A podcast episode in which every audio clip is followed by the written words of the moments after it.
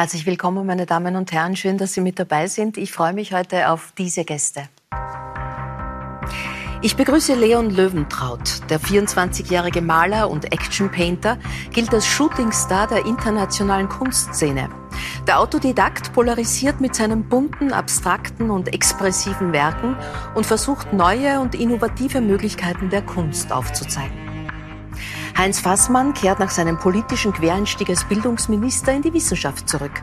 Der renommierte Migrationsforscher und Geograf und frühere Vizerektor der Universität Wien folgt Anton Zeilinger als Präsident der Akademie der Wissenschaften nach.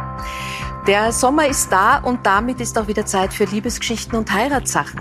Nina Horowitz startet demnächst wieder mit ihrer beliebten Kuppelsendung. Sie wird uns verraten, wie treffsicher Amor in der letzten Staffel war und worauf wir uns diesmal besonders freuen dürfen. Und ich begrüße Fußballtorfrau Manuela Zinsberger. Das private Glück hat sie schon gefunden. Im März gab es die Verlobung. Nun soll ein sportlicher Höhenflug folgen. Bei der bevorstehenden Euro wollen die Österreicherinnen an ihr Sommermärchen 2017 anknüpfen, als sie bis ins Halbfinale stürmen. Herzlich willkommen, Manuela. Knapp äh, deutet teuer mal auf der einen Seite. Gratulation zum letzten Match. Das ist ja gut gelaufen. Die Spannung steigt. Nächste Woche ist es soweit. Du bist Torfrau von Weltrang, spielst bei Arsenal London in der englischen Liga, bist diese Saison mit dem goldenen Handschuh als beste Torfrau der Liga ausgezeichnet worden. 13 Mal das Tor zu Null gehalten, das ist was. Wie ist das Mädchen aus äh, Niederfeller Brunn eigentlich zum Fußball und vor allem ins Tor gekommen?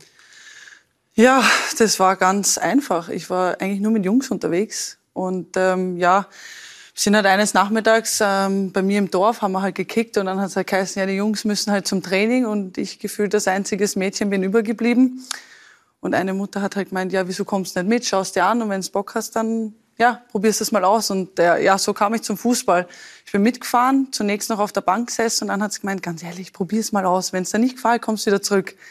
Ja, im Endeffekt kam ich zurück mit dem Anmeldungszettel zur Mama und habe gesagt, bitte unterschreib, dann kann ich morgen wieder ins Training gehen. Mhm war zunächst noch Feldspielerin und dann mit 19 Jahren, weil der Torhüter wegen seinen Eltern beruflich das Land wechseln musste, ähm, ja, habe ich es mal ausprobiert, habe Gefallen daran gefunden und schwuppdiwupp.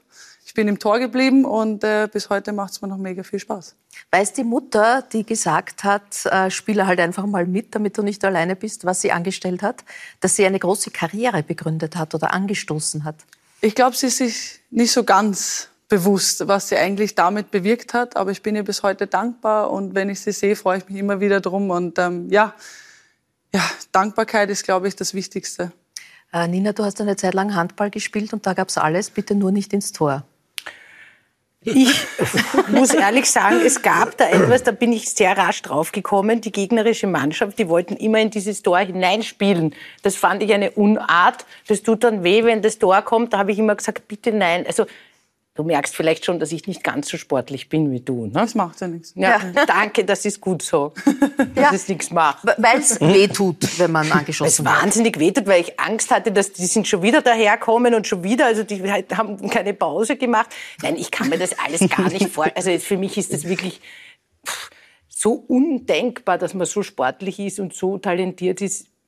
Ich kann mir das wirklich überhaupt nicht wie vorstellen. Wie ist es mit dem Wehtun? Ja, wenn man sich dementsprechend nicht so gut anstellt, kann man sich schon wehtun. Aber die Verletzungsgefahr ist ja gefühlt überall. Egal ob im Alltag oder sonst, man kann sich ja überall verletzen. Sei es, wenn ich jetzt die Treppe runtergehe.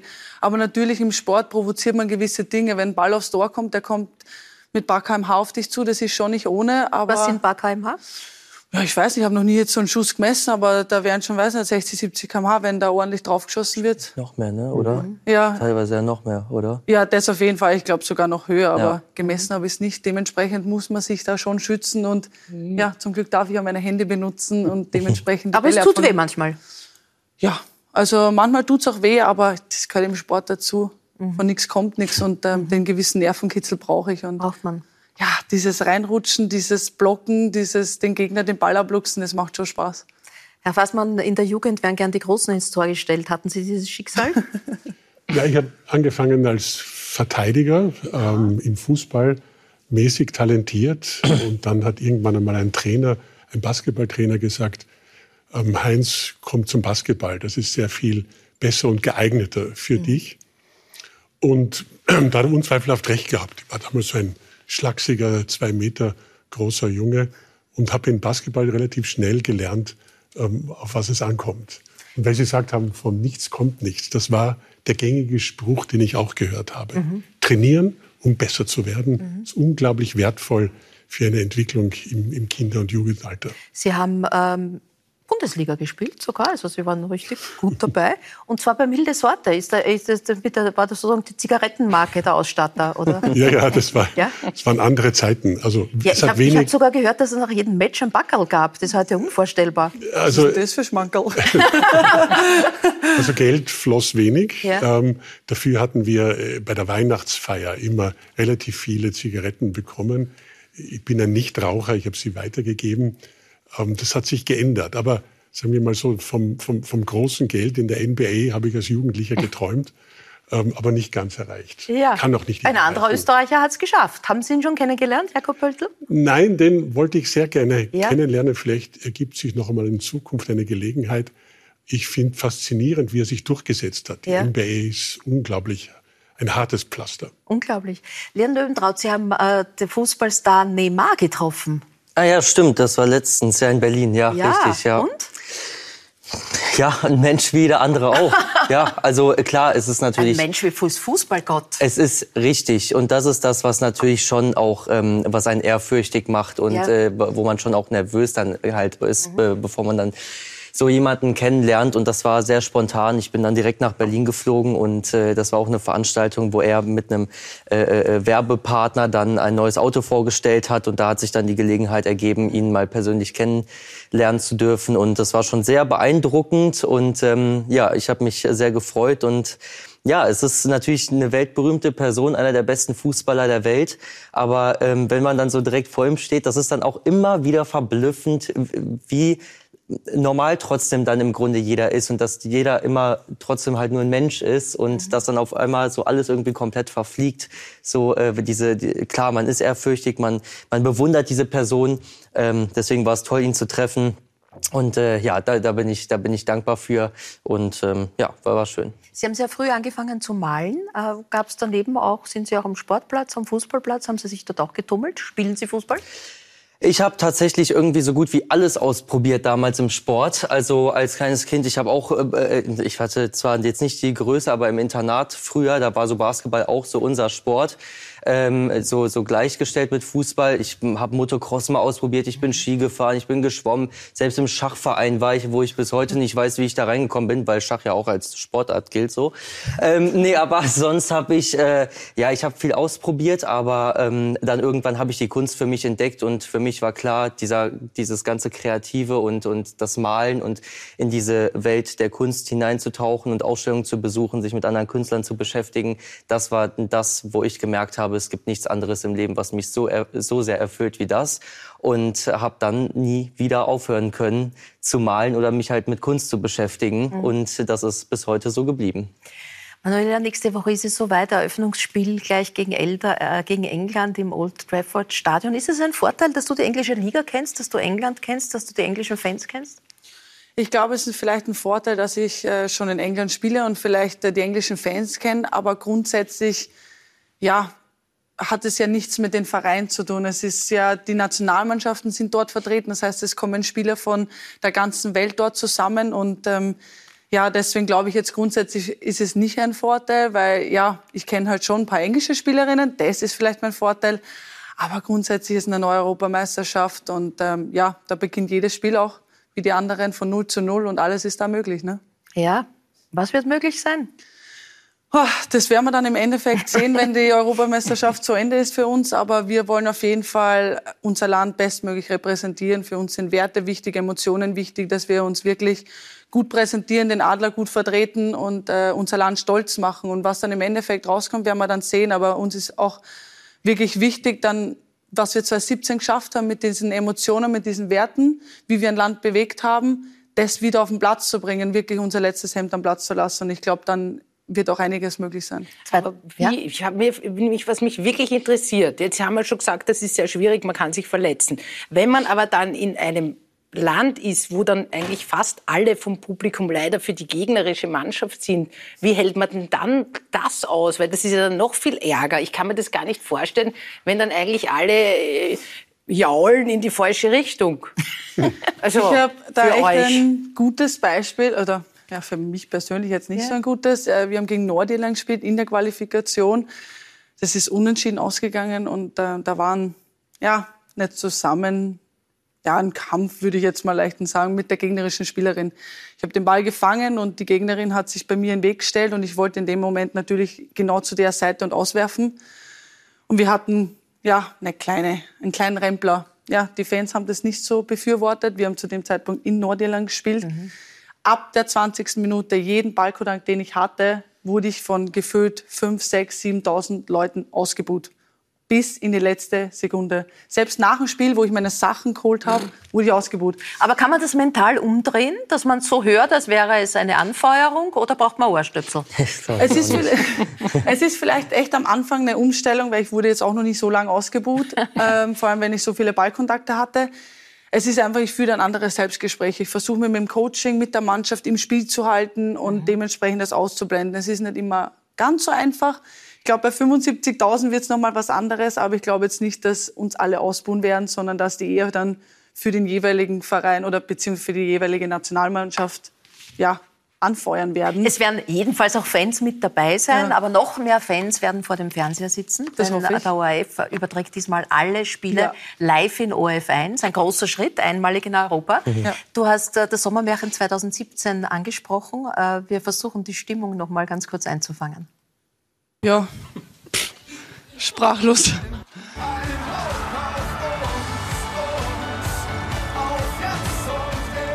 Aus dem Hinterhalt! Der Ball ist im Tor! Österreich führt 1 zu 0 gegen Frankreich! Aurier! Und Zinsberger wieder mit einer Glanztat. Das war ein super Schuss. Und gefährlich! Und Tor! 2 zu 0 für Österreich! Und den hat Zinsberger! Manu Zinsberger mit dem ersten Save bei diesem Elferschießen. Jawohl! Steht im Semifinale der Fußball-Europameisterschaft 2017. Unglaublich!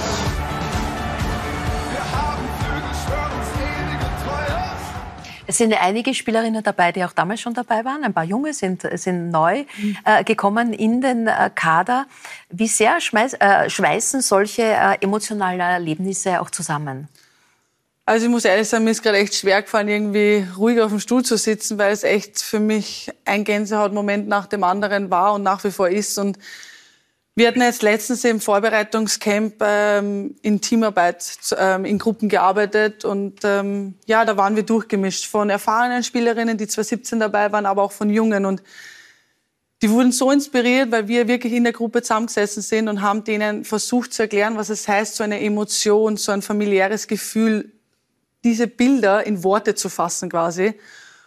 Und ich sage euch nur eins, da sind wirklich Tränen geflossen. Wir sind da gesessen, wir haben alle geheult weil wir das so mit Emotionen beschrieben haben und die Jungen sind nur da gesessen, so im ersten Moment vielleicht ein bisschen, was ist da los? Was ist jetzt los? Aber im anderen Moment dann irgendwie so Dankbarkeit hast du gespürt und hast einfach gemerkt, so wow, jetzt wissen wir, was mhm. ihr 2017 gespürt habt und das wollen wir dieser neuen Generation, dieser jungen Generation mitgeben, einfach für eine Mannschaft zu brennen um wirklich alles auf den Platz zu lassen, dass nicht um Geld geht, dass nicht um Klamotten geht, dass wirklich darum geht, diesen Spaß, diese Leidenschaft, die du zum Beispiel in der Kunst entdeckst, die wir auf den Platz lassen. Und da zählt wirklich dieses Wir, mhm. nicht dieses Individuelle, da zählt dieses Wir und dass wir das aus Spaß und gemeinsam machen mhm. und nichts anderes. Äh, viele der Nationalspielerinnen spielen ja nicht in Österreich, sondern im Ausland. Du hast äh, lang bei Bayern gespielt, jetzt eben bei Arsenal. Andere sind auch in Deutschland, in Frankreich unterwegs oder sonst wo.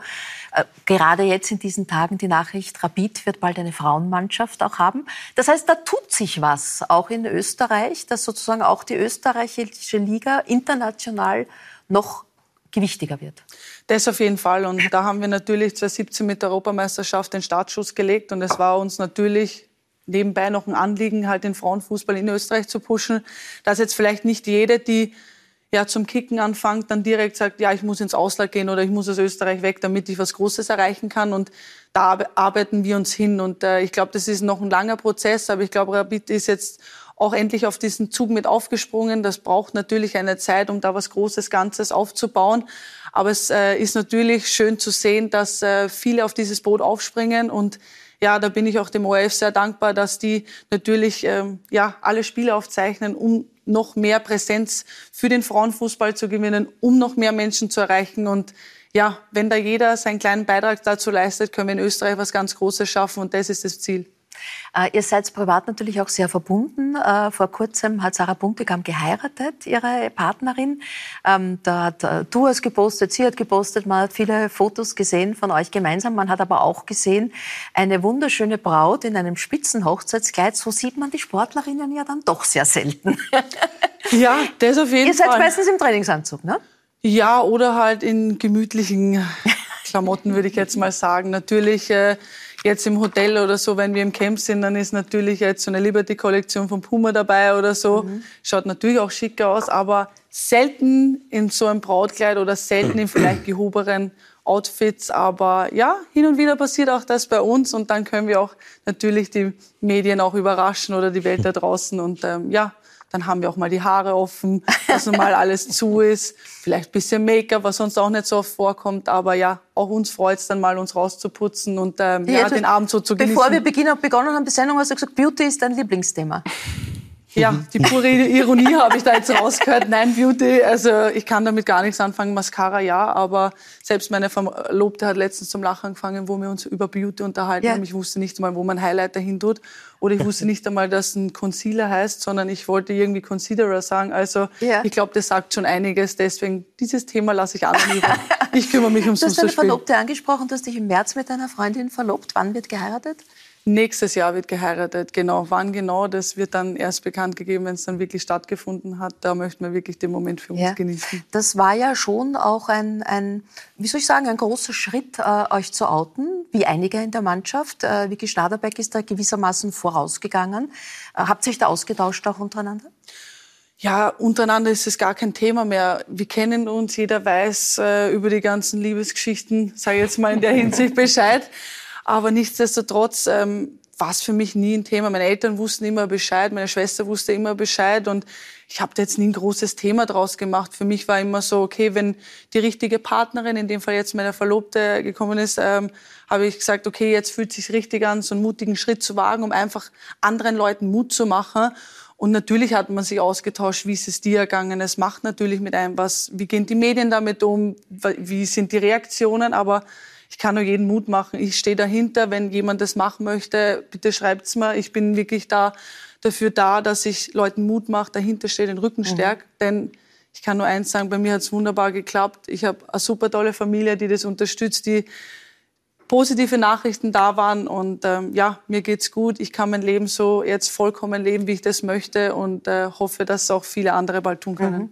Nina, du lebst ja auch geoutet mit deiner Frau, aber interessanterweise ist es so, dass bei den Liebesgeschichten äh, sich kaum lesbische Frauen melden. Woran mag das liegen? Hast du eine Idee? Ich glaube, das liegt daran, dass wir in Österreich mit der Gleichberechtigung noch nicht ganz da sind, wo wir sein sollten und dass Frauen, egal ob sie lesbisch sind oder nicht, sehr viel seltener den Mund aufmachen, als Expertinnen wohin gehen und sich auch seltener outen.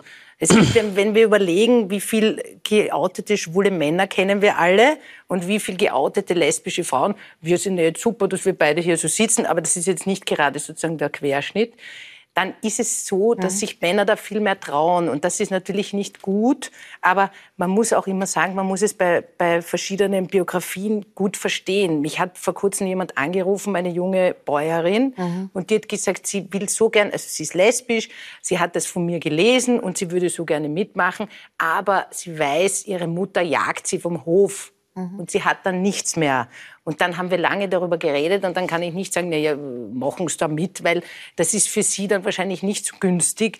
Und das muss man schon sagen, dass es ja noch immer nicht ist, dass es, dass es überhaupt keinen Unterschied macht. Ich muss auch sagen, zum Beispiel im Film, lesbische Frauen im Film, wie sie dargestellt werden, unlängst ein Tatort, eh kein österreichischer. Aber die lesbische Frau hat dann, also entweder sie hat Medikamente genommen, damit sie in Schuss kommt, oder sie hat auf einen Knackarsch geschaut von einem Mann. Also es ist sozusagen entweder die Verniedlichung oder, oder, oder das Verruchte es ist aber beides völlig lächerlich, weil das ja mhm. damit überhaupt nichts zu tun hat. Also da ärgere ich mich schon manchmal noch. Und wenn ich das höre, dass bei euch dann zu viele sich im Team geoutet haben, das ist natürlich sehr gut, ja, weil das diese Vorbildwirkung von echten Prominenten, äh, äh, gerade auch im Sport, das darf man nicht unterschätzen. Aber wenn wir uns den Männerfußball anschauen, da ist es nicht so. Ne? Ja. Und da ist dann eine große Aufregung, wenn das einer mal zugibt. Aber da sieht man auch, wie unterschiedlich das dann wahrgenommen wird. Und das ist halt alles zum Ärgern. Ja. Äh, Manuela, du hast, ähm, machst ja logischerweise, wie jeder aktive Spitzensportler, auch Gedanken über die Zukunft. Und äh, du hast ja, während du bei Bayern warst, eine Lehre als Büro Bürokauffrau gemacht und jetzt aber die Ernährungsberatung noch dazu genommen. Ist das deine Idee, deine berufliche Zukunft? Ernährung ist immer im Sport generell wichtig, aber auch, ich glaube, für jeden normalen Menschen ist Ernährung wichtig. Deswegen äh, war mir das ein Anliegen, mich in der Hinsicht weiterzubilden. Aber ich habe auch für mich jetzt gemerkt, dass ich das für mich eher nutzen möchte und jetzt gar nicht so in die Schiene gehen möchte, Ernährungsberaterin zu machen, sondern ich bin Freund davon, immer keine Ahnung, mich in jeder Hinsicht weiterzuentwickeln. Ich habe äh, so meine Steckenpferde, sei es jetzt mit Ernährung, dann geht es bei mir um Persönlichkeitsentwicklung, da lese ich sehr, sehr viele Bücher über Mindset. Ich versuche einfach, ich möchte einfach mein Gegenüber besser verstehen in jeglicher Hinsicht, wenn wir jetzt hier sitzen, ähm, wie jeder so auf dem Tisch tickt oder wie kann ich dich besser verstehen, um diese Urteile, die viele Menschen oft mal machen, die urteilen über Menschen, ohne jemanden zu kennen. Und diesem Klischee möchte ich aus dem Weg gehen. Und ähm, ja, da versuche ich mich mit Büchern weiterzuentwickeln. Aber das Idealste, was ich nach meiner Karriere machen möchte, habe ich noch nicht gefunden. Ich habe so ein paar Visionen, die in meinem Kopf herumschwirren. Aber ich möchte einfach, so wie du jetzt vielleicht im Sport vieles ausprobiert hast, jetzt auch die Zeit nutzen, wo ich neben dem Sport gerade nichts mache. Aber für mich ist nichts nichts, sondern ich lese viele Bücher und versuche mich schon weiterzuentwickeln. Ja. Und da versuche ich alles Mögliche Aber es ist gerade ein ganz schlechter Zeitpunkt, um über nach der Karriere zu reden. Ja. Weil ihr seid jetzt mal so fokussiert ja. auf das, was vor euch liegt, dass man das gerne verschieben wollt. Aber wir wollen herausfinden, wie Heinz Fassmann tickt.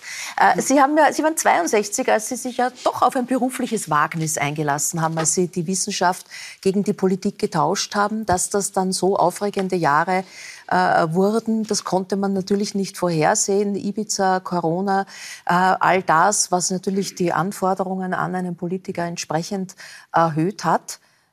Ein bisschen Abstand haben Sie jetzt schon. Wie blicken Sie darauf zurück? Es waren sozusagen reiche, ähm, aufregende Jahre. Ich bereue gar nicht, dieses Wagnis gemacht zu haben. Wissenschaftler sind ja an sich neugierige Menschen, mhm. sozusagen gierig nach dem Neuen und natürlich ist so etwas wie eine politische Existenz etwas ganz anderes, als sozusagen Professor an einer Uni zu sein. Was war der größte Unterschied? Der größte Unterschied Oder ist. was hat Sie am meisten überrascht? Ja, ähm, der Tag ist durchgetaktet. Der beginnt in der Früh von 8 und geht bis 20 Uhr. Ähm, das ist sehr, ganz anders als ein Professor an der Uni, der ja auch selbstbestimmt sagen kann, wie ich meinen Tag gestalte und ähm, mache ich diese Vorlesung oder jene Vorlesung. Man ist als Politiker einigermaßen ähm, fremdbestimmt ähm, und das muss man wissen. Dahingehend würde ich auch all den Kollegen und Kolleginnen vielleicht sagen, wenn sie das Angebot bekommen, Politiker zu werden, nachdenken, ob man das wirklich machen möchte. Ähm, man lernt natürlich, wie Politik auch funktioniert, auch das mhm. Zusammenspiel mit den Medien. Aber es ist eine Zeit, die man, glaube ich, nur begrenzt äh, investieren kann. Darf man nicht naiv sein, wenn man in die Politik geht? Also ich, manchmal, wenn ich gerade Quereinsteiger sagen höre, ihr Antrieb ist, dass sie gestalten wollen, dann denke ich immer schon, oh, es ist alles zu spät. weil, weil der Gestaltungsspielraum ja ehrlicherweise viel geringer ist, als man glaubt, dass es viel mehr darum geht, Kompromisse auszuhandeln, immer wieder einen kleinsten gemeinsamen Nenner und sei er noch so klein, kleiner als jedenfalls die eigene Überzeugung äh, zu finden. Und natürlich der Umgang mit Politikern ähm, in, gerade in diesen Zeiten und in diesen Tagen etwas ist, wo, wo man zu Recht fragt, wer tut sich das mhm. noch an? Ja, Sie haben schon recht, man braucht schon so etwas wie eine, eine missionarische Attitüde. Man möchte schon etwas bewirken, man möchte sein Weltbild auch als sozusagen als als Gestaltungsperspektive ähm, in den politischen Prozess einbringen. Dass man dann ähm, Abstriche machen muss. Ähm, der Gesetzeswerdungsprozess ist ein sehr zäher Prozess. Das mhm. geht nicht von heute auf morgen, sondern das dauert Monate. Kompromisse müssen gesucht werden und gefunden werden. Das ist manchmal vielleicht auch in einem gewissen Sinn frustrierend, auf der anderen Seite eine mhm. unglaubliche Stärke des demokratischen Prozesses, denn gleichsam der Autoritäre kann bei uns nicht kommen und alles verändern, ähm, das muss zuerst einmal diskutiert mhm. und abgeschliffen werden. Aber wie schmerzhaft ist es, wenn Sie sagen, man muss ein Welt, man, es ist erfüllend, das Weltbild abgebildet zu sehen und gleichzeitig vom Weltbild Abstriche zu machen? Das stelle ich mir schon auch sehr schmerzhaft vor. Also gerade Sie als, als äh, gelernter Geograf und Migrationsforscher, das war Ihr Kernthema, ähm, haben Ihr Weltbild vermutlich nicht in allen politischen Entscheidungen wiedergefunden. Ähm, ja, schon richtig. Aber man darf kein Dogmatiker sein. Also wer in die Politik geht und sagt, was ich mir denke, das ist Dogma und das ist zu 100 Prozent zu realisieren, ist dort falsch aufgehoben. Es braucht einen Pragmatismus, gar keine Frage.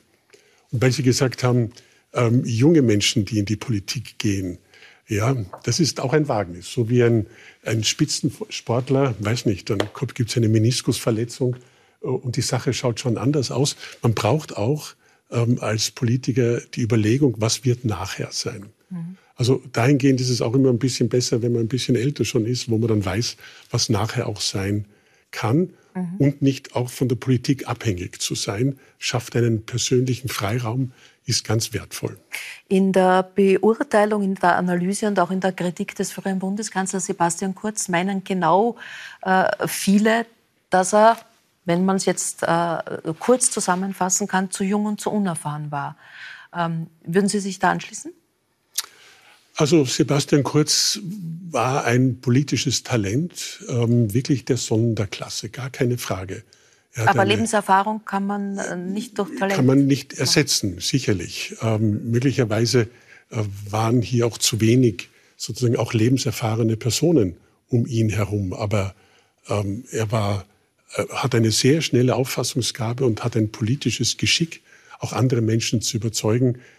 Er hat Wahlen geschlagen und gewonnen. Ich glaube, das ist ein klares Zeichen dafür. Haben Sie noch Kontakt mit ihm? Ja, hin und wieder ähm, einen losen Kontakt. Ich glaube, wir haben beide sozusagen Kalender, die ausgefüllt sind, da ist es nicht immer ganz so einfach.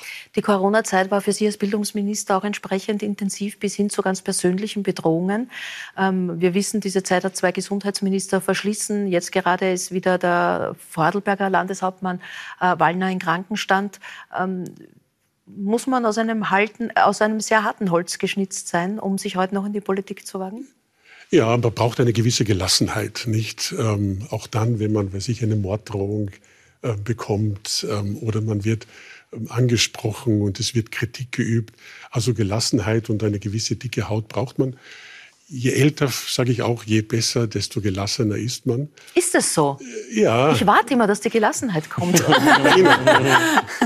sage Ihnen auf der anderen Seite, Hoffnung. Auf der anderen Seite auch, bin ich eine Person mit einem relativ hohen Wiedererkennungswert, weil ich schon von der Distanz aus gesehen werde. Viele sind gekommen im Supermarkt und haben gesagt, ach, danke schön, dass Sie das machen und gut machen Sie das. Also es gibt auch wieder sehr viel Feedback und das, das stärkt einen. Das stärkt dann wieder. Wie gehen Sie mit der Kritik um, Leon? Sie werden ja auch äh, mit Ihrer Art, äh, Kunst anzugehen, äh, teilweise sehr hart kritisiert. Oder Sie provozieren ja teilweise auch absichtlich. Wie gehen Sie dann mit der Kritik um?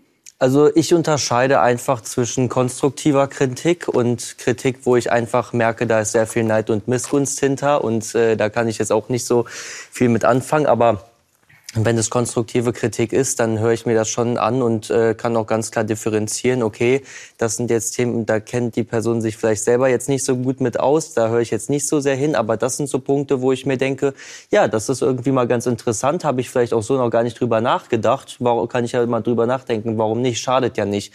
Also ich finde, Kritik ist wichtig und gerade bei Kunst ist es natürlich auch sehr, sehr wichtig, denn äh, Kunst ist so vielfältig und so frei und es gibt so viele verschiedene Stilrichtungen in der Kunst und so äh, viele verschiedene Darstellungen, auch jetzt ob das Collagen sind, Skulpturen, ob das jetzt äh, Radierungen sind, Zeichnungen, Unikate.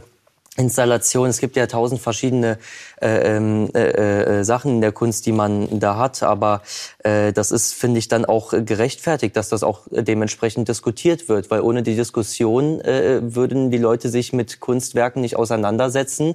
Und äh, Kunst ist ja auch dafür da, um auf gewisse Themen aufmerksam zu machen und gewisse Themen auch etwas kritischer dann mhm. ranzugehen. Und das macht es aber auch an, äh, am Ende des Tages spannend in der mhm. Kunst.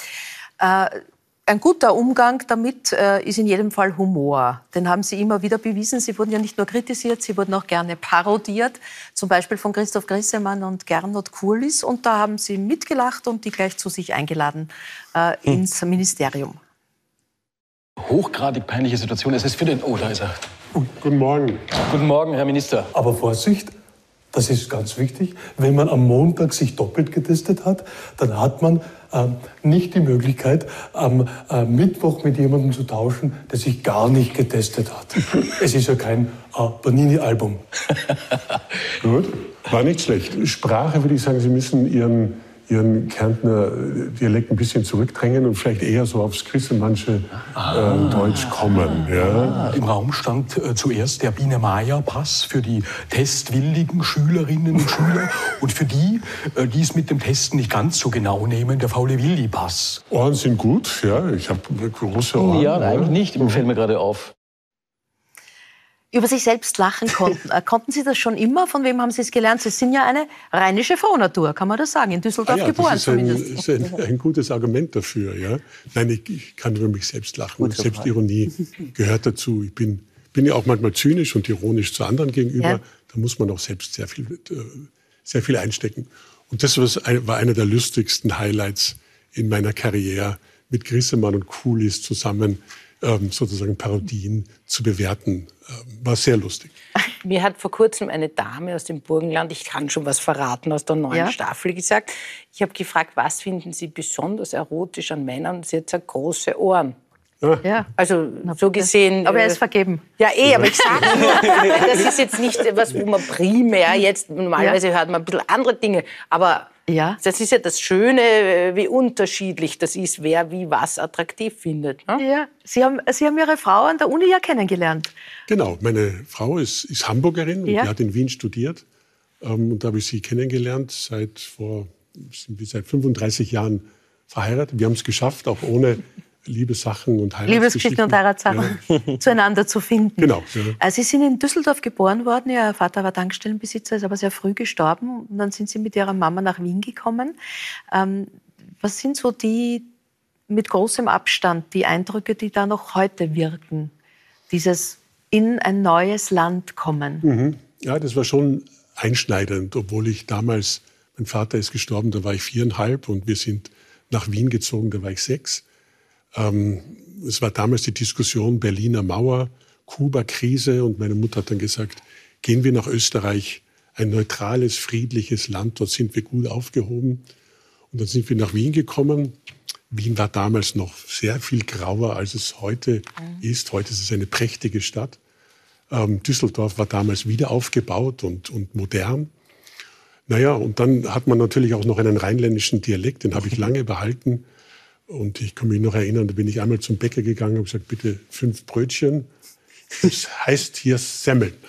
Das ist der Klassiker. Ähm, also diese, diese Dinge, auch der Anpassungsdruck, der notwendig ja. ist, der die Gesellschaft einem auferlegt, das habe ich damals erlebt als Deutscher mit einem geringen Anpassungsdruck. Ja. Also ich kann daher, glaube ich, gut nachvollziehen, was es bedeutet, wenn Menschen heute, woher auch immer, nach Österreich kommen, nicht deutschsprachig sind, mhm. wie lang und wie zäh so ein Integrationsprozess dann auch dauert. Das heißt, eine Erfahrung, die Ihre Arbeit als Migrationsforscher durchaus beeinflusst hat? Also mich hat daher Migration auch immer interessiert, weil ja. irgendwie war die eigene Existenz im Hintergrund, wie verändern, wie verändert Migration die Stadt, äh, wie verändert die Migration die Menschen selbst, ähm, aber was passiert auch aus den Abwanderungsgebieten, wenn plötzlich die jungen, tüchtigen äh, Menschen wegziehen. Das Land verlassen, ja. Ähm, Sie treten jetzt mit 1. Juli, Freitag, ähm, Ihr Amt als Präsident der Akademie der Wissenschaften an, äh, folgen Anton Zeilinger äh, nach. Äh, in einer Zeit, in der die Wissenschaftsskepsis besonders groß ist, ist das Vertrauen in die Wissenschaft ähnlich gering wie in die Politik. Was, was können da die wichtigsten Hebel sein? Ja, bedauerlich, weil ich glaube an die Wissenschaft. Die Wissenschaft bringt uns weiter, hilft uns weiter.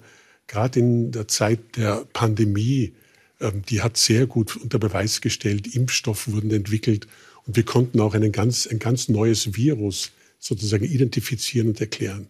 Wissenschaft schafft schon ein, eine ganz besondere Qualität des Wissens, eben nachvollziehbar, weitgehend vom Subjekt abgehoben. Also Sie merken, ich, ich bin ein Wissenschaftler auch geblieben, aber die Wissenschaftsskepsis ist störend. Da müssen wir was tun. Mhm. Ähm, gemeinsam, auch mit den, mit den Medien, Role Models hervorstreichen, ähm, wichtige Erkenntnisse in der Öffentlichkeit präsentieren, aber letztlich auch Politiker vernünftig ähm, zu beraten, damit politische Entscheidungen oft nicht so ähm, daherkommen, sondern mhm. auch so etwas wie eine wissenschaftliche Basis haben. Mhm. Viel zu tun. Ich bin ja äh, gelernte Mathematikerin und dann kommt Nina Horowitz und sagt, Jösses Marie, kommt man nicht mit Mathematik. Du meinst, wie ich bei dir gearbeitet ja. habe. Es war also ja dieses genaue. Nur ich muss sagen, dass ich mittlerweile auch schon. Ich sag oft, jetzt bin ich schon wie die Barbara, weil ich immer genauer werde. Das ist wirklich interessant, ja. Aber das mit der Mathematik, du hast uns das dann versucht, auch in den Sitzungen beizubringen. Na bitte, Sie sehen. Also und auch äh, wie man jetzt die Gäste und nicht alle und immer mit Mathematik. Und wir, es waren damals, wie ich in der Redaktion äh, war, waren irgendwie wenig äh, gleichgesinnte Mathematikerinnen und Mathematiker, wenn ich mich jetzt. Das hast du richtig beobachtet. das hast du richtig beobachtet. Aber das analytische äh, Denken zieht sich durchaus auch durch andere äh, Tätigkeiten, wie auch jetzt durch meinen Beruf. Was du am 11. Juli um 20.15 Uhr machst, äh, das weißt du. Schaust du die Sendung dann auch, wenn sie Natürlich, läuft? Natürlich, weil ja. ich auf Twitter, ich bin ja auch ein junger Mensch, also fast, ja, ja ich komme ja heute ein bisschen ja. äh, alt vor schon. Ne? Also ich habe äh, kein Twitter. Ach so, das hat man dann gar nicht mehr. Ah ja, das ist schon wieder. Das, das, das ist schon wieder. Ah, ja, das, das ist nur die Alten. Das, habe ich mir sogar angeschaut, was du da machst auf Instagram. uh, und auf jeden Fall schaue ich mir, aber das ist sehr lustig, weil es eine Community gibt auf Twitter, die, die, die wahnsinnig lustig das kommentieren. Mhm. Auch ich finde es sehr positiv. Mhm. Also es ist jetzt nicht unangenehm, das mitzulesen, weil ich habe nicht so eine dicke Haut, wie Sie es gesagt haben, wie Sie hatten als Politiker. Und das ist sehr lustig, wie Sie das, ah, schau mal da, ein Engel, also wie Sie es kommentieren. Ja, ja, sozusagen ja. diese zweite, zweite Ebene beim Anschauen äh, ist schon lustig, aber natürlich denke ich mir auch, ah, schreibt jetzt gleich jemand, wie hat es ihm gefallen oder ihr gefallen, dass jetzt ja. Sendung war. Natürlich, darum geht es auch. Ja, klar. Ähm, es, sind, äh, es ist die 26. Äh, Staffel jetzt schon, die läuft. Für dich ist es die dritte und das ja eigentlich seit du begonnen hast in, in Corona, in Pandemiezeiten. Jetzt kam der Krieg auch noch dazu, die Teuerung, also ganz, ganz äh, schlimme Themen, die die Menschen sehr beschäftigen. Hat sich das in den Gesprächen, findet sich das auch wieder oder versucht sie das ganz auszublenden? Hm, das findet sich schon wieder. Also die älteste Dame, die dieses Jahr mitmacht, ist 90. Und die hat dann erzählt, wie sie den Krieg erlebt hat und wie sie erlebt hat äh, im Keller und dass sie Gott sei Dank an dem Tag, wo sie ausgebombt wurden, im Keller überhaupt war, weil sie war nicht jeden Tag. Und diese Parallelen, das kommt natürlich hoch. Und das ist, finde ich, dann auch gut, dass drinnen zu haben. Man muss aber natürlich mhm. dann schauen, dramaturgisch, wie man wieder zurückkommt. Also die Liebesgeschichten äh, sind so, dass man jetzt, wenn man das jetzt fünf Minuten bespricht, netto in der Sendung, dann kommt man ja nicht mehr zum, wie soll jetzt der neue Mann ausschauen. Aber äh, die Katharin und ich, die Bettina Mazzacarini, wir reden ja viel über Inhalte und wie kommt man dann dramaturgisch da wieder in eine andere Stimmung. Aber es geht ja darum, lachen, man kann auch traurig betroppelt sein, dann wieder lachen, dann ist die Musik natürlich wichtig, was spielt man danach. Da wird man keinen flotten Walzer nehmen. Aber das sind so Dinge, die das Ganze so wahnsinnig spannend und toll machen. Also also das, was so, ihr euch alles überlegt, das soll der Zuschauer gar nicht bemerken. Spür, er soll es spüren, ja. aber er soll jetzt nicht genau wissen, ja, da hat sie wieder die Haare gerauft, weil wie, wie machen wir da weiter sozusagen. Es soll leicht daherkommen am Schluss, aber das bedeutet nicht, dass es während des mhm. Prozesses so ist. Und natürlich muss man sagen, wenn die Zeiten so sind, wie sie sind, es haben mich heute schon drei Menschen hier im ORF darauf angesprochen und haben gesagt, sie freuen sich so aufs Lachen. Ja. Also, und das ist dieser Grundmotor, der durchaus gegeben sein soll. Und das ist ja was sehr Positives, weil man sieht ja bei uns, dass man sich verlieben kann. Ein Drittel der Menschen verlieben sich in etwa jedes Jahr. Das ist gar nicht mal so schlecht gegen Parship oder andere äh, sozusagen, Plattformen, ich, Plattformen, ja. diese Quote. Und es soll schon positiv bleiben. Also es mhm. soll jetzt, es ist nicht so, dass jemand die Liebesgeschichten anschaut und nachher betrübter ist als vorher. ja? Also wenn ja, dann bitte. Obwohl du ja sagst, es ist auch äh, ein, ein Format über die Liebe und es ist ein Format über die Einsamkeit. Ja, aber ich finde, es ist dann trotzdem dieses nach dem Schauen hat man trotzdem das Gefühl, da traut sich jemand was, mhm. die Einsamkeit wird in Hoffnung übergehen oder geht in Hoffnung über, weil sie sich den Ruck geben, mitzumachen. Und ich würde schon sagen, dass man spürt, dass wir die Menschen mögen und, und, und dass man das der Sendung anspürt. Und es ist mhm. jetzt nicht, äh, ich glaube, man ist man müsste eine, eine Studie machen, eine wissenschaftliche. Ist man jetzt vorher grantiger als nachher? Oder wie ist das genau? Das könnte man ja jetzt angehen, ne? Ja, genau. ja, genau. Schauen Sie, gemeinsam mit Ihrer Frau, man kann das ja auch als Paar anschauen, ne? Man darf auch als Paar zuschauen, da haben wir nichts dagegen. Ja, und ich mache immer so den impliziten Vergleich. Bin ja. ich zufrieden? Ja. Und ich sage dann am Ende der Sendung, ich habe schon die richtige Wahl getroffen. Bin ich froh, dass ich dich habe. das ist, ist, ist, die Konsequenz. Lass uns am, am Prozess noch kurz teilhaben. Du kommst dann, also wenn mal die Kandidaten äh, sich gemeldet haben, ausgesucht sind, dorthin, sagst, Grüß Gott, ich bin die Nina Horowitz und redest dann wie lang mit denen? Du meinst, wie lang dauert der Dreh? Ja. Also wir sind, wir drehen oft zweimal. Wir drehen einmal das Interview und dann ja. einmal noch das Hobby. Und wie lang dauert das Gespräch? Und das Gespräch, das Interview netto, würde ich sagen, dauert so eine Stunde. Aber vorher plaudert man, das Bild wird eingerichtet. Das ist ja in der Dokumentation ganz anders als in der Reportage, aus der ich komme. Ich war lang beim Schauplatz. Da haben wir nicht so viel eingerichtet.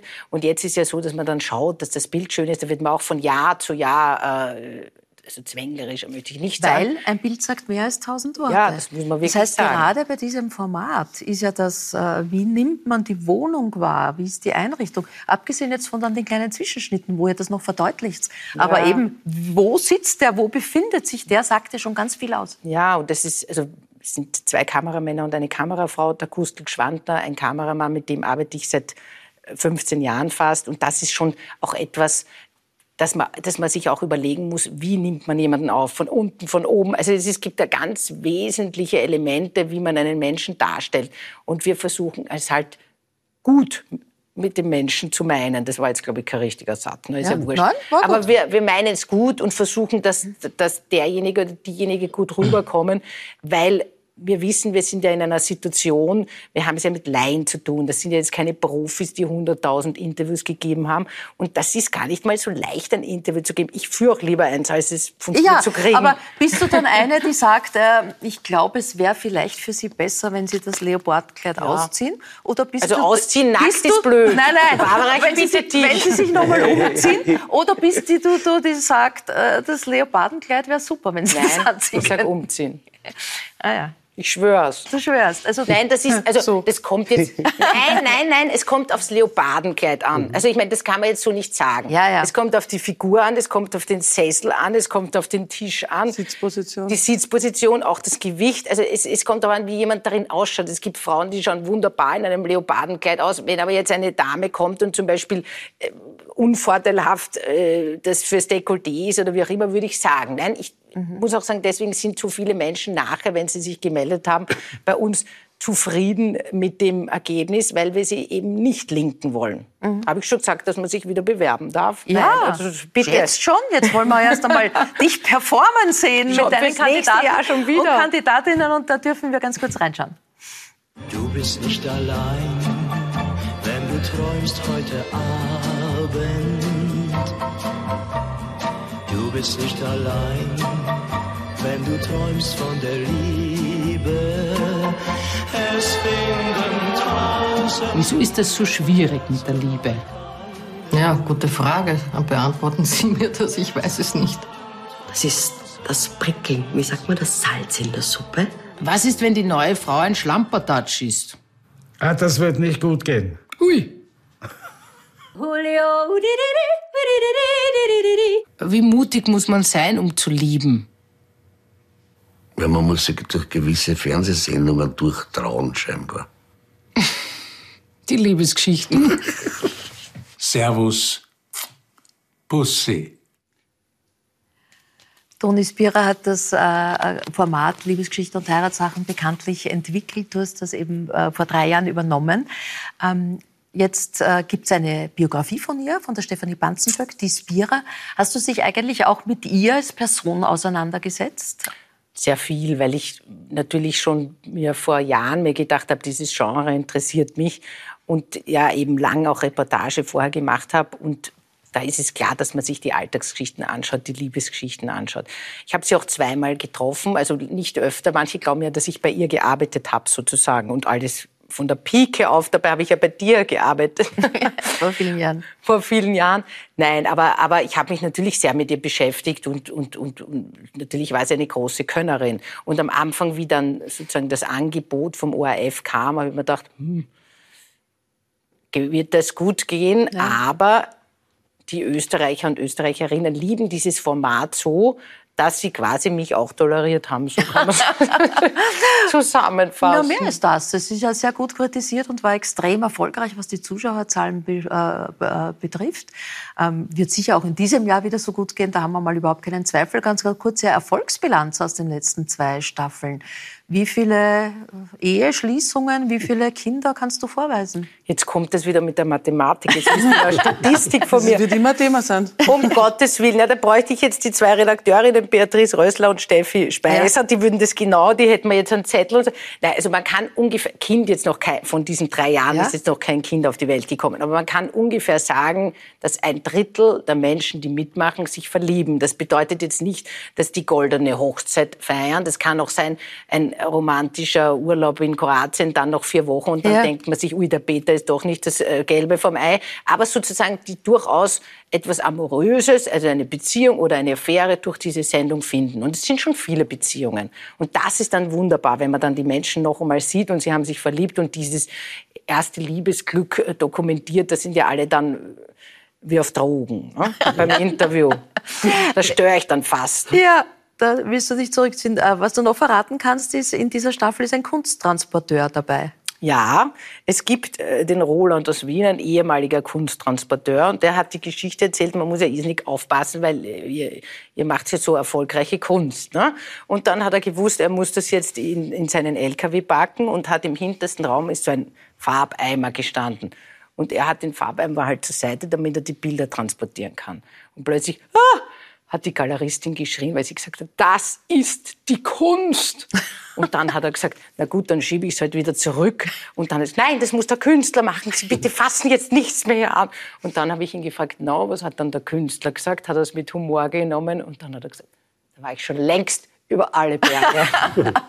ist die Kunst zu transportieren ein großes Thema? Müssen Sie sich darüber Gedanken machen? Ja, also das ist jetzt, äh, zählt jetzt nicht zu meinen Aufgaben, aber ähm, klar, darüber, darum muss sich schon gekümmert werden.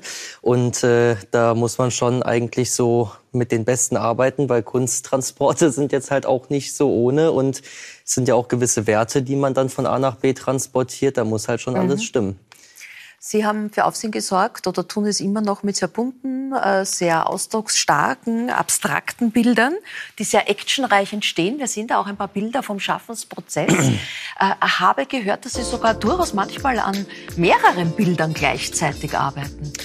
Ja, also ich bin von Natur aus ein sehr ungeduldiger Mensch und wenn ich dann im Atelier bin und bin dann die ganze Zeit so ähm, mit den Erfahrungen oder mit äh, den, den ähm, Inspirationen beschäftigt, was ich so aufgenommen oder aufgesaugt habe von den letzten Reisen, von den letzten Begegnungen, letzten Kulturen, wo ich halt unterwegs war oder äh, was ich dann halt so erlebt habe.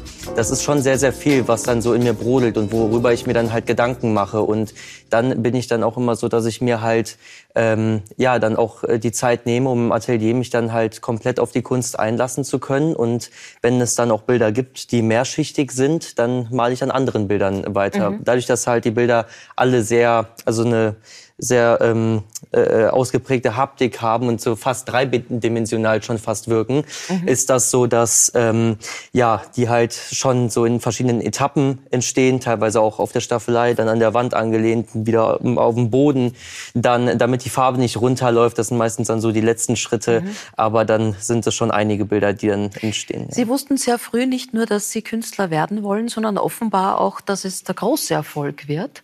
Äh, haben, also dass Kinder mit sieben Jahren malen oder zeichnen, ist ja vielleicht noch nicht verwunderlich. Aber Sie haben sogar schon die Medien angerufen und gesagt, die mögen bitte jetzt mit Ihnen ein Interview machen, weil später, wenn Sie dann weltbekannt sind, wird es schwer sein, ein Interview mit Ihnen zu bekommen. Ich meine, irgendwie musste ich ja auf mich aufmerksam machen. Ne? Ich hatte äh, niemanden, der ähm, irgendwie äh, aus dem Kunstbereich kam. Ich habe aber schon sehr, sehr früh, äh, äh, ähm, wie schon gesagt, mit sieben Jahren diese Leidenschaft zur Kunst entdeckt. Aber damals war das äh, wahrscheinlich noch, ich habe jetzt nicht mehr alle Bilder vor Augen, die ich damals gemalt habe, aber natürlich so, wie halt kleine Kinder anfangen zu malen. Ne?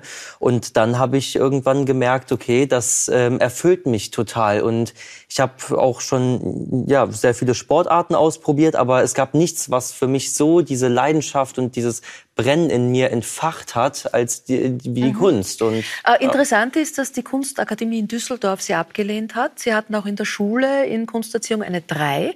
Herr Fassmann, ähm, kann das Bildungssystem sozusagen nicht jedes Talent erkennen? Ähm, oder kann man trotz Schule kann auch was werden aus einem? Ja, vielleicht eher. Aber Sie scheinen schon, glaube ich, ein ganz besondere, ähm, eine ganz besondere Persönlichkeit zu sein. Ähm, auch die Ankündigung, dass man berühmt wird, das brauchte schon ein gewisses Selbstvertrauen in die eigenen Fähigkeiten, hat nicht jeder.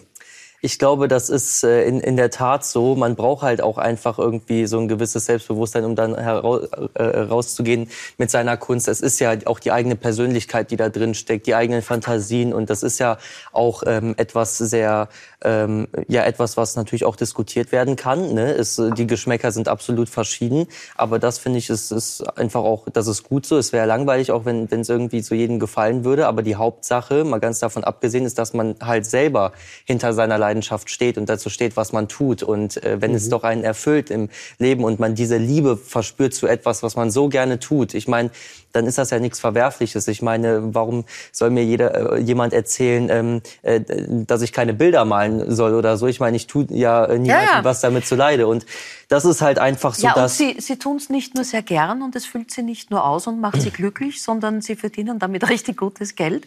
Ein echter Löwentraut, den kriegt man heute um bis zu 150.000 Euro.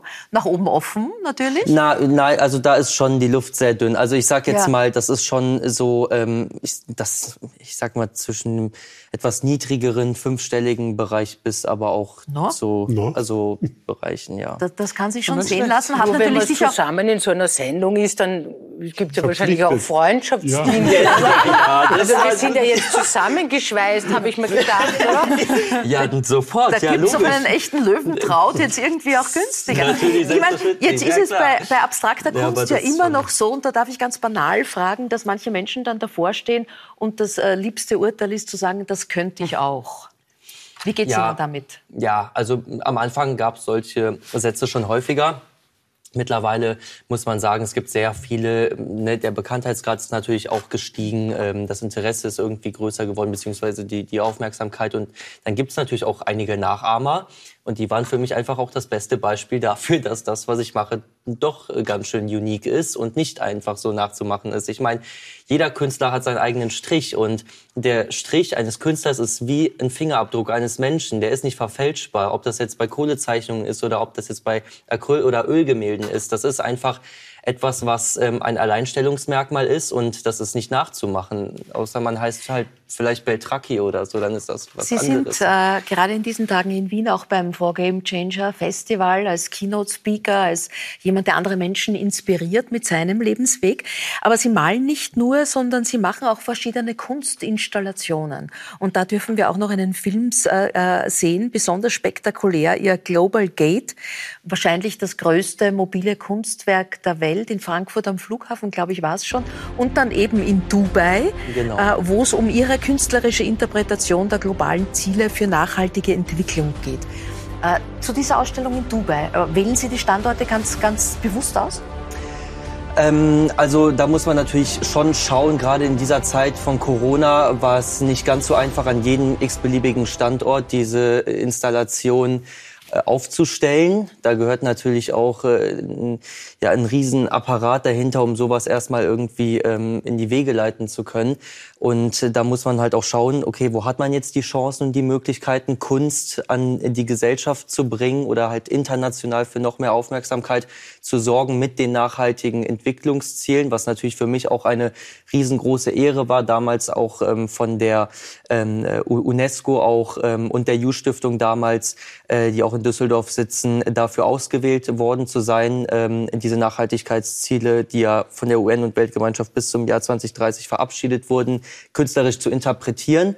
Und das war einfach für mich als Künstler eine äh, mhm. wunderbare Möglichkeit, halt Kunst noch mal mehr zugänglich zu machen, gerade was ja auch so mein Engagement ist, gerade auch für die nächsten Generationen, für junge Leute halt auch Kunst zugänglich zu machen, die unsere nächsten Generationen prägen werden und auch da so den Mut zu ähm, äh, vielleicht irgendwie zu ähm, mhm. Äh, so noch mal mehr ähm, heraus zu, zu, ähm, arbeiten. Ja, zu ja. arbeiten, ja, bei den, bei den Menschen oder den Mut zu wecken auch. Und, ähm, und, und ja, deswegen war die Ausstellung auch in Paris im Headquarter der UNESCO. Oder ähm, ja, das ist heute nicht mehr möglich leider, aber ähm, zum Beispiel in St. Petersburg, auch im Pushkin-Museum war sie zu sehen, im Palazzo Medici Riccardi in Florenz. Ähm, genau, und aus dieser Ausstellung ist dann mhm. halt dieses äh, Projekt des Global Gates entstanden, um die Nachhaltigkeitsziele noch äh, größer zu Ihre machen. Interpretation davon zu zeigen. Äh, jetzt während des Game Changer Festivals wird auch eines Ihrer Exponate versteigert zugunsten der George Clooney Stiftung und Nachbar in Not. Wissen Sie, wo das Gebot gerade steht?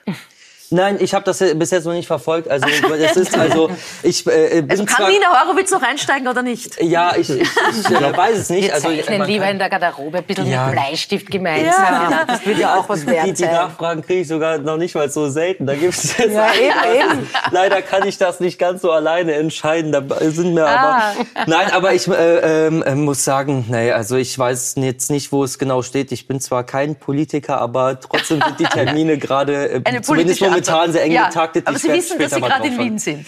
Ja. 24 Jahre jung, wo geht die Reise hin? Wird äh, der alte Löwentraut immer besser, so wie guter Wein? Sie haben ich ja hoffe es doch. Hermann Nietzsche kennengelernt, der leider kürzlich verstorben ist. Was hat er Ihnen mitgegeben für die Reise? Hermann Nietzsche war ähm, eine sehr, sehr interessante Begegnung. Ich muss sagen, klar, es war schon eine Zeit, ne, da war er schon sehr ruhig und alles, aber ich, es war eine riesengroße Ehre, da äh, den Hermann Nietzsche kennenlernen zu dürfen. Wobei, als ich ihn auch noch nicht kannte, früher habe ich schon ein Werk von ihm gekauft. Das äh, hängt, weil ich sammle halt nur andere Künstler. Ich habe selber nur zwei eigene Werke bei mir zu Hause hängen. Und ein äh, Künstler ist unter anderem auch äh, Hermann Nietzsche, den ich äh, hängen habe. Und das war eine riesengroße Inspiration. Und dann halt noch ins äh, zu äh, Schloss Prinzendorf eingeladen zu werden und dann dort die ganzen Werke auch in dieser Vielfalt dann live vor Ort zu sehen, an dem Ort, wo sie entstehen, das war natürlich schon sehr spektakulär und sehr mhm. beeindruckend. Ne?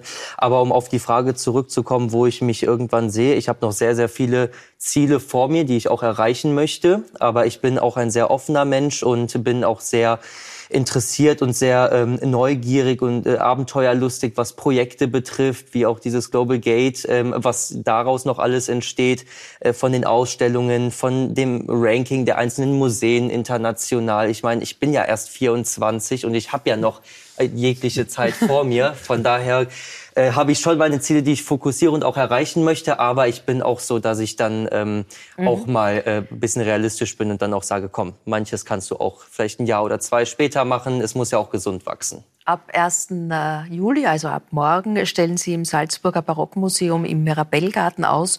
Und während der Salzburger Festspiele äh, wird auch ein Werk von Ihnen öffentlich in der Stadt zu sehen sein. Damit sind wir für heute auf, zum, am Ende. Dankeschön allen. Da sind Sie natürlich auch eingeladen. Dankeschön. Wir halten so die Daumen und danke, wir fiebern danke. vor dem Fernseher mit dabei und werden jetzt Manuela Zinsberger mit noch ganz anderen Augen sehen. Danke für Ihr Interesse, meine Damen und Herren. Toi, toi, toi für den Start der Staffel. Toi, toi, toi für Ihren Start morgen. Äh, wenn Sie das neue Büro äh, beziehen. Wenn Sie mögen, können Sie nächste Woche wieder mit dabei sein. Ich freue mich dann auf Kultkieberer, Schauspielerer, Impresario Wolfgang Böck wird da sein.